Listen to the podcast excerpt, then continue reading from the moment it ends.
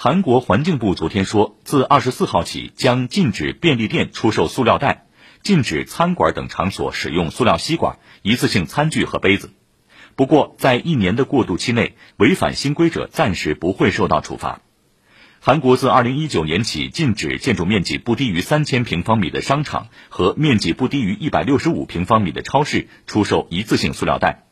新规出台，又增加了便利店和蛋糕店等零售场所。这是韩国近四年来首次扩大禁塑令适用范围。此前，韩国所有的便利店已停止免费提供塑料袋，而是以约一百韩元（约合零点五三元人民币）的单价向顾客有偿提供。